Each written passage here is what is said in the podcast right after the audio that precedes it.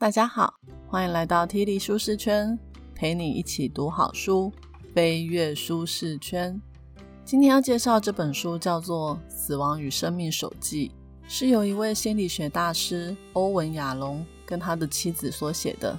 欧文亚龙这位大师呢，他是出生于一九三一年，现在已经是九十一岁的高龄喽。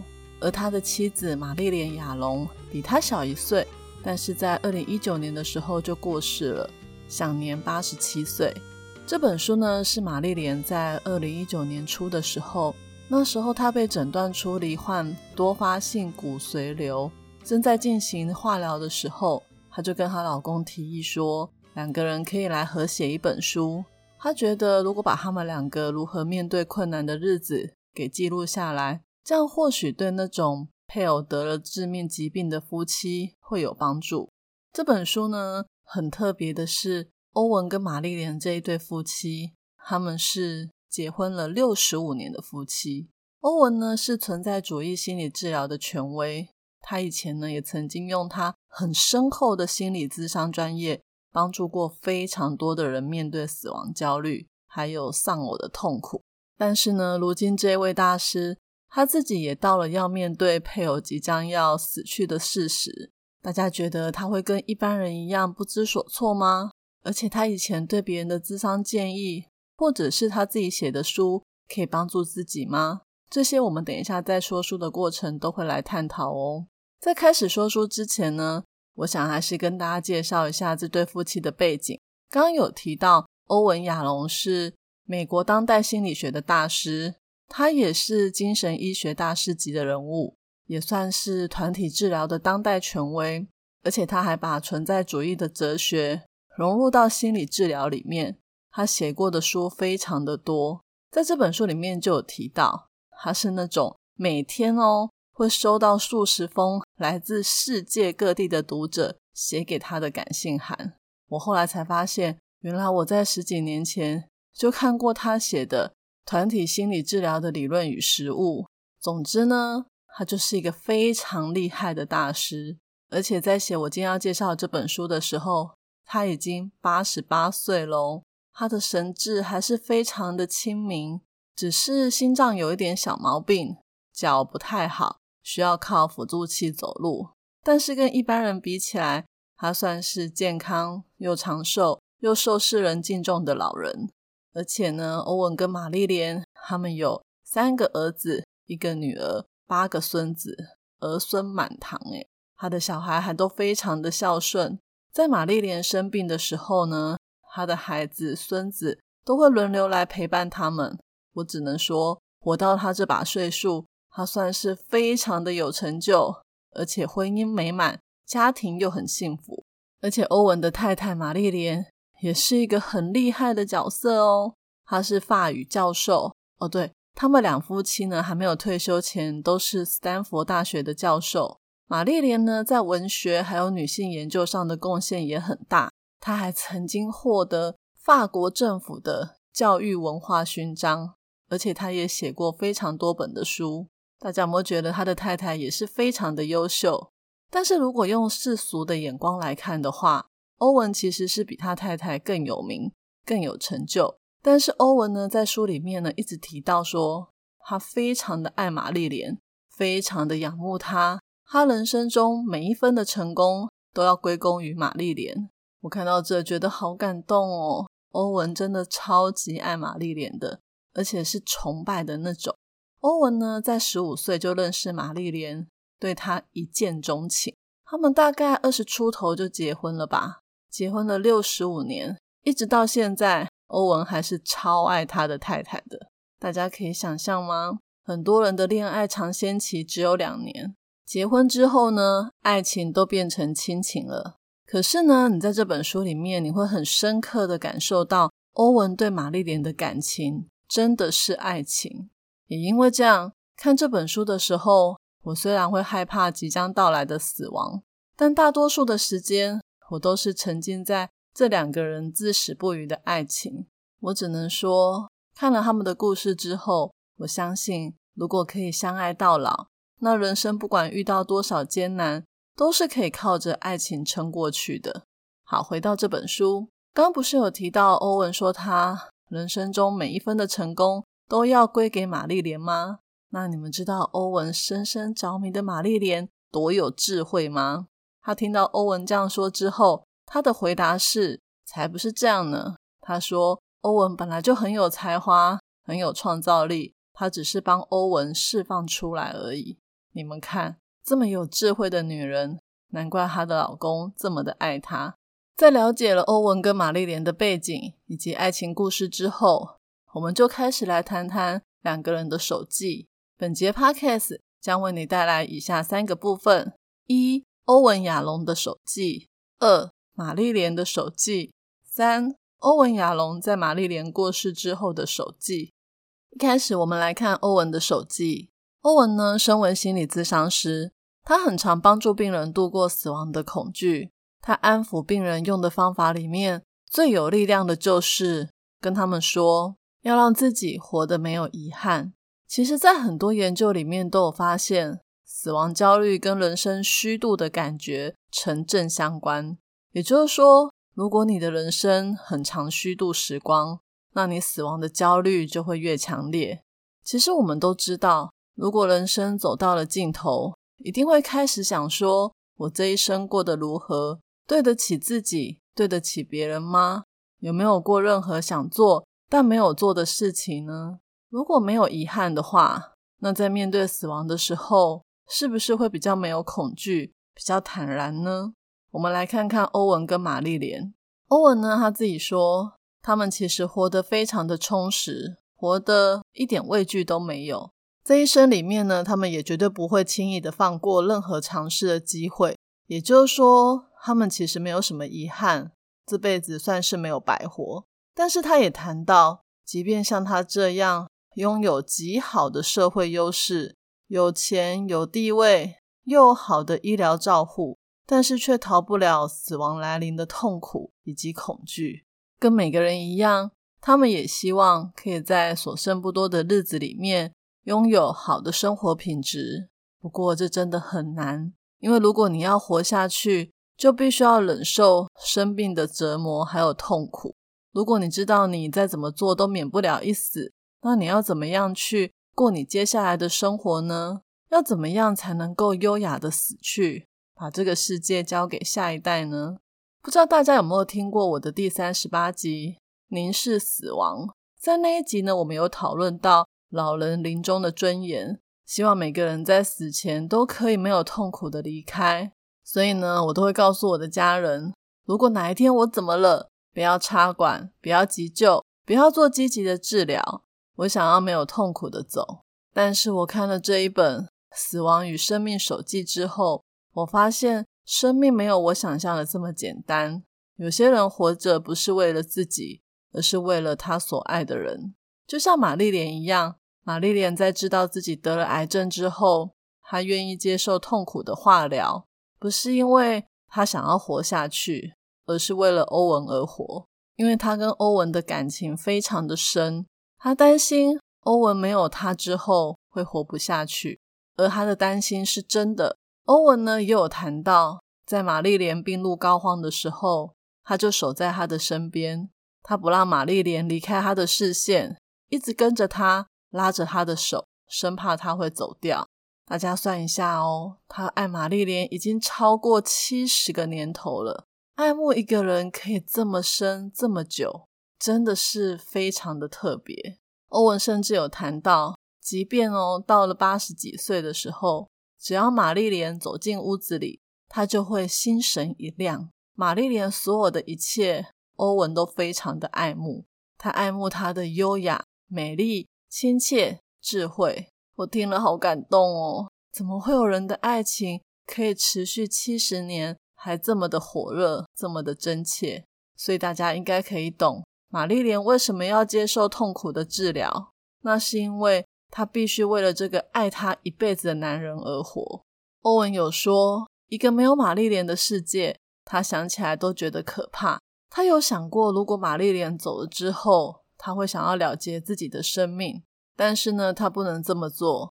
大家还记得吗？他是心理治疗的权威。如果他真的自杀了，那对他的孩子、对他的朋友圈会造成很大的冲击。而且这么多年来，他有过超多失去配偶的案主。每次呢，他在智商辅导他们的时候，他都是使出浑身解数，陪伴这些案主走过伤心欲绝的一年，有时候可能还要两年。欧文呢，看着这些人呢，他们的生活逐渐改善，恢复到正常的生活轨道，都觉得很感动、很开心。但是如果今天他因为玛丽莲走了，他就自杀，那不是辜负了这些人对他的信任吗？因为他可以帮助病人度过痛苦，自己面对一样的情况的时候，却选择要逃避，所以他告诉他自己，他不能自杀。帮助病人呢，是他人生中很重要的使命，也是不能背弃的信念。看到这里，我有时候真的不知道人活着到底是为了什么。玛丽莲为欧文活着，欧文呢为陪伴过的案主活着。会不会我们活着其实都是为了别人？那如果是这样的话，我们是不是有把握我们在世的时间，跟这些人好好相处，好好的爱对方呢？如果有的话，我想，当你真的遇到死亡抉择的那一刻，是不是也可以告诉自己，我没有遗憾了？那些我愿意为他们活着的人，都爱着我，都愿意放手，让我走向人生中不可避免的结局。我们再来聊聊欧文呢？身为一个心理咨商师，他是怎么帮助自己的？欧文有一本书叫做《凝视太阳》。这一本书呢，其实是在探讨死亡的焦虑。在他自己呢，面对人生也快要走到尽头，而且他挚爱的妻子又罹患重病的时候，他也想要知道说，诶，他自己写过的书能不能安慰自己，帮助自己找到人生的出路？这本书呢，一开头就有一段米兰昆德拉的话，上面写说，死亡最可怕的不是失去未来。而是失去过去。事实上，遗忘本身就是一种不断在生命中上演的死亡形式。不知道大家有没有看过《可可夜总会》那一部动画电影？里面就有演到一个人死后会去一个地方，一直到世界上的人都忘了他之后，他才会真正的死去。这个想法跟欧文在这本书里面提到的观念非常的相似。欧文也认为，被人遗忘才是真正的死亡。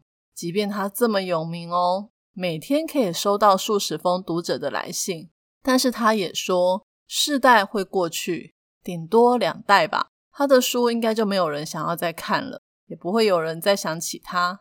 这听起来也太悲哀了吧，而且会让人更焦虑吧。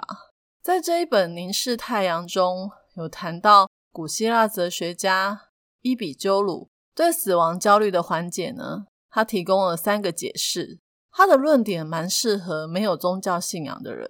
他说呢，第一点是灵魂呢会随着身体而消亡，我们呢将不再有意识，所以呢死后也不会有恐惧。那第二点是灵魂呢在死的时候就会消灭，所以没有什么好怕的，我们不用去害怕意识不到的事情。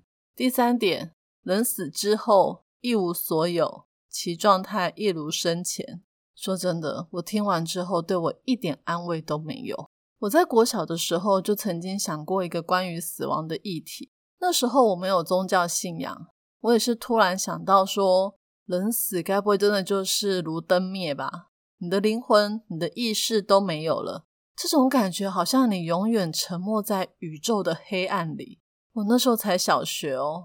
想到我就觉得超可怕的。虽然伊比鸠鲁说没有意识哪来的害怕，但是有意识的我现在就超怕的。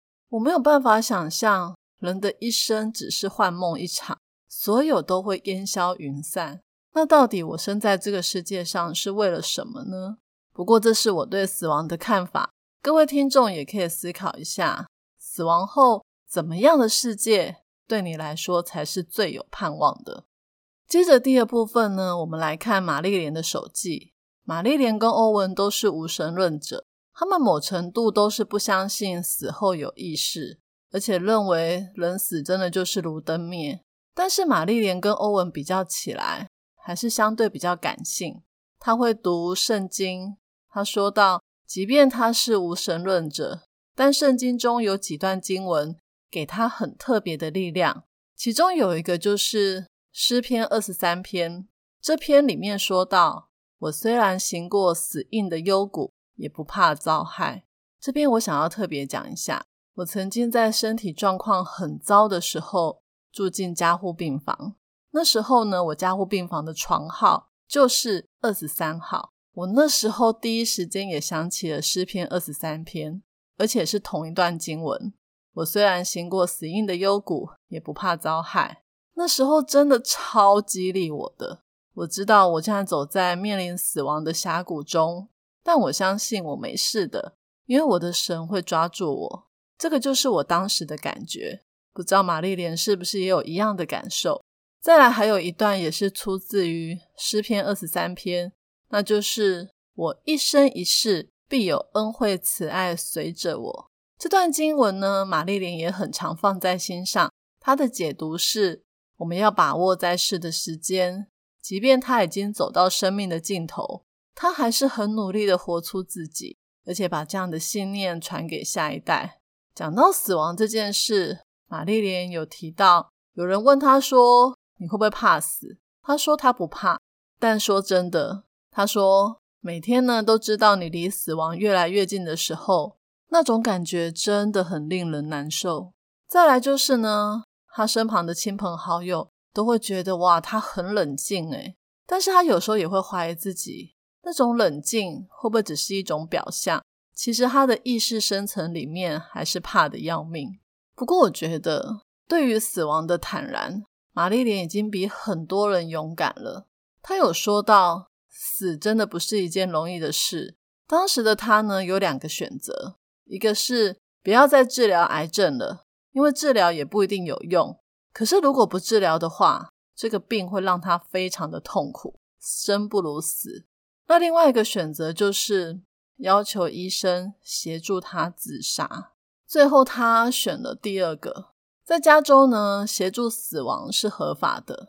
当他跟医生说呢，他选择要自杀的时候，医生问他：“你不怕死的原因是什么？”他就引用了她老公写的书《凝视太阳》里面的一个句子，里面有一个尼采的名言，就是“死得其时”。他说：“他这一生呢，活得没有遗憾，而且他其实觉得他自己非常的幸运，可以决定自己要生还是要死。他认为死得其实呢，不应该是在未来的几个月或是几年，就是眼前，宁愿早一点，也不要太迟。哇，我觉得他非常的勇敢，而且非常的果断。除了死的其实之外呢？”欧文他所写的《凝视太阳》里面也有谈到一点，也影响了玛丽莲对死亡的看法，那就是他是一个很幸运的人，因为他没有遗憾，所以他面对死亡的时候相对也比较轻松。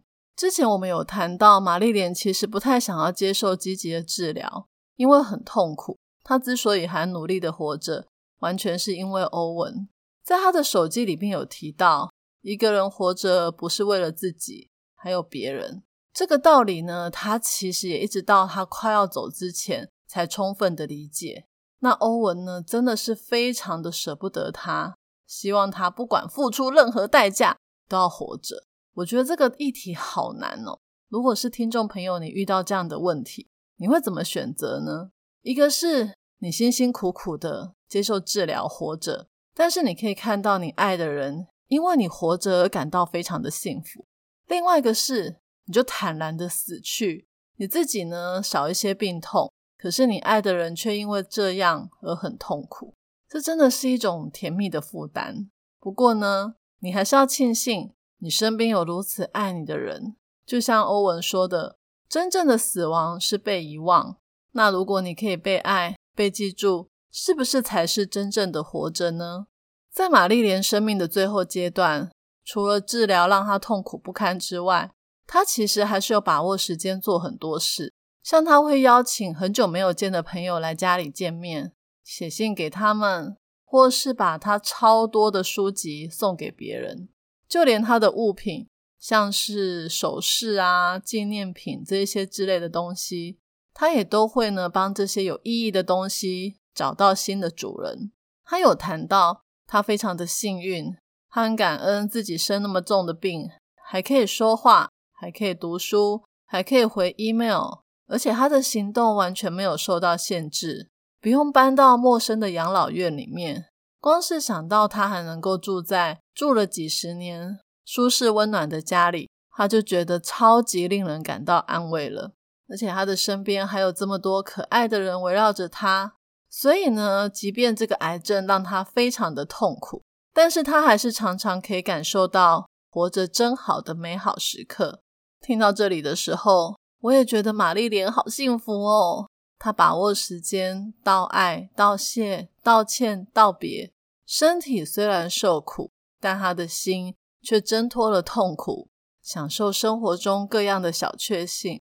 这个女人真的非常的洒脱、坦然、坚强、可爱又有智慧，难怪她的老公欧文会爱她一辈子。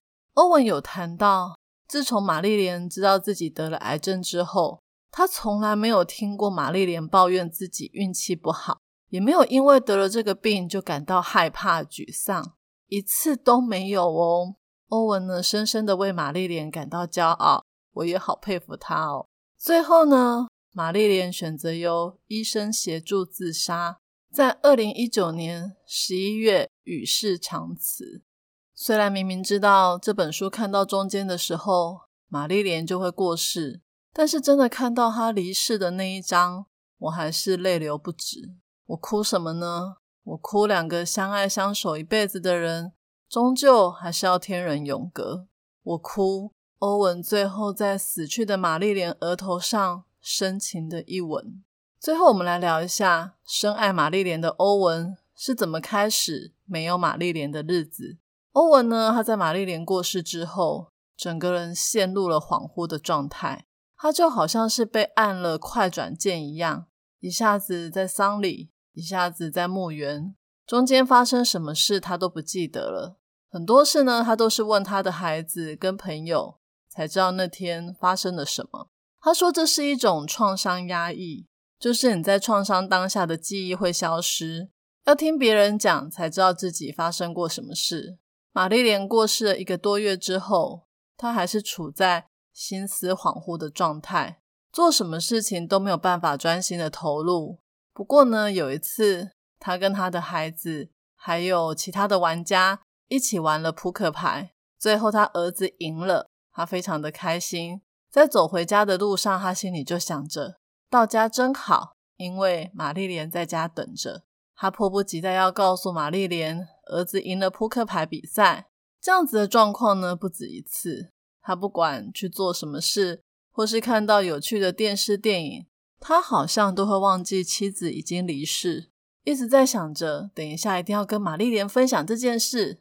当然，最后都是一场空。他很常，突然回过神来，整个人傻在那里，心想说：他自己到底在搞什么？玛丽莲走了，他不断的提醒自己，也不断的忘记。我看了，真的好心酸哦。一个相伴超过七十年的伴侣，你一定早就已经习惯每件大小事都要跟他分享，但这一切都不会再发生了。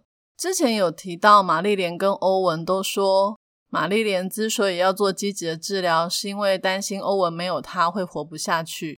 如今呢，玛丽莲真的走了，那欧文怎么活呢？在九十天后呢，他以一个心理咨商师的角度来对自己说话。他对自己的观察是，欧文亚龙有严重的忧郁，他懒得动，感觉迟钝，多数的时间感到绝望。体重减轻，生活无趣，不耐孤独，还有最重要的是，他在妻子已经死掉这件事上始终跨越不过去。他说，他知道自己至少要一年才走得出来，他觉得很寂寞。他知道跟外界接触很重要，但却非常少主动向外寻求帮助。他对任何事都不感兴趣，没有强烈活下去的意愿。他胃口很小，加热冷冻食物就当做是一餐，有什么就吃什么。最后他给自己下的评断是：欧文·亚龙有严重的忧郁，但还不到危险的地步。他没有想过自杀，虽然他不怕死。最后呢，我想要念一段欧文给死去的玛丽莲的信。他有提到他们一起写的书籍已经快要到了尾声。在玛丽莲走了之后，他一个人写了四个月。他心里想着，玛丽莲知不知道这段时间他写了什么？如果以他那个成熟、科学、理性的心来说，答案是不知道，不知道。但是呢？欧文心里还有一个孩童的心，是软弱、哭泣、蹒跚、易感的心。欧文呢，非常渴望可以听到玛丽莲说：“我什么都知道，亲爱的欧文，我一直在你的身旁，每一刻都陪着你。”天哪，我都快哭了。我接着念，欧文写道：“自从你离去后，我第一次认为我可以对你说，不用担心我。”我已经开始重新回到人间了。是的，欧文呢，坚强的活下来。但是每当他想到死亡，就会出现一个念头，那就是终于要和玛丽莲会合了。这个念头让他感到非常的安慰。但是听众朋友，你应该还记得，欧文是无神论者。他从十三岁开始就不相信任何宗教或者是灵异的死后观点。而且他自己是一个坚定不移的怀疑论者，也是科学家。他其实认为人死后是没有意识的，所以即便终于要和玛丽莲会合这样的念头可以安慰他的痛苦，但是他马上就会转念告诉自己这是不可能的，他们永远无法会合，因为他们都已经不再存在。不过不可否认的是，深爱妻子的他。还是有着极端强烈的愿望，想要持续的存在，想要在死后可以看到对方。他这个无神论者也很害怕死后真的是什么都没有。关于这个议题呢，我也想跟听众朋友聊聊我的想法。我其实是在二零一零年十二月被诊断出罹患了一个心肺方面的罕见疾病，在我住院检查的同时，我父亲过世了。我还记得那时候，我母亲不敢跟我说我爸走了的事，一直到我出院那一天，我才知道我离开医院的下一站是要去太平间。我那时候呢，自己得了罕见疾病，又遇到父亲过世，我真的很认真的在思考人死后到底会怎么样。我不是无神论者，我本来就是什么神都信都拜，也觉得人死后可能会去投胎。但说真的，这一切都让我感到非常的不平安，很不快乐。我不知道我爸去哪了，我也不知道我将来要去哪。后来在办完父亲的丧礼以后，我来到教会，踏进教会的第一天，我就被永生的盼望深深的吸引。我相信死后有天堂，在天堂，我所有亲爱的家人都会重聚。因着这样的信念，我撑到现在。在看这本书的时候，我问我老公说：“我生病这么久，有没有跟你抱怨过我为什么会得这个病，或者是说自己运气很差？”我老公跟我说：“我没有。”我觉得很开心，但我也知道，我能够做到不抱怨，是因为我有上帝。今天的说书就说到这里，最后来讲一下看完这本书的感想。这本书真的是很令人动容。说真的。我觉得欧文跟玛丽莲都好幸福哦，他们因着拥有彼此的爱，才能了无遗憾的走完这一生。每个人呢都会面临死亡的议题，在第三十八集谈到的凝视死亡，比较像是从家人或是旁人的角度来思考，怎么让人在最后一段路活得有尊严，活得没痛苦。但这本《死亡与生命手记》是从面临死亡的当事人来谈。最后一段路要怎么样没有遗憾的活着？我觉得对我来说非常的发人省思。我也希望自己可以活得像玛丽莲一样洒脱，没有遗憾，没有愧疚。也希望自己能把握时间，好好的爱生命中重要的人。这本书写得很棒，在人生中任何阶段都可以拿来看看，非常的推荐给你哦。今天我要送给大家的三个知识礼物，分别是：一。死亡焦虑跟人生虚度的感觉成正相关。人生越是虚度，死亡的焦虑就越强烈。二，如果说真正的死亡是被遗忘，那被爱、被记住才是真正的活着。三，可以跟挚爱的家人会合，是安慰活着的人的念想。不管可不可能，你都可以这么盼望着。我已经把今天所有的重点内容都放在我的部落格、Podcast 的说明栏有连结哦。这一集的题目是：听完了这本书之后。你印象最深刻的是哪一段呢？欢迎你留言跟我分享你的看法。愿上帝帮助我们在面对疾病或死亡的时候，能有从神而来的智慧。也愿上帝让我们一生无憾，努力的活出自己，尽力的爱别人。在将来的某一天，我相信所有我们爱的人都要在天堂相聚。T 力舒适圈，两周一本好书。我们下次见，拜拜。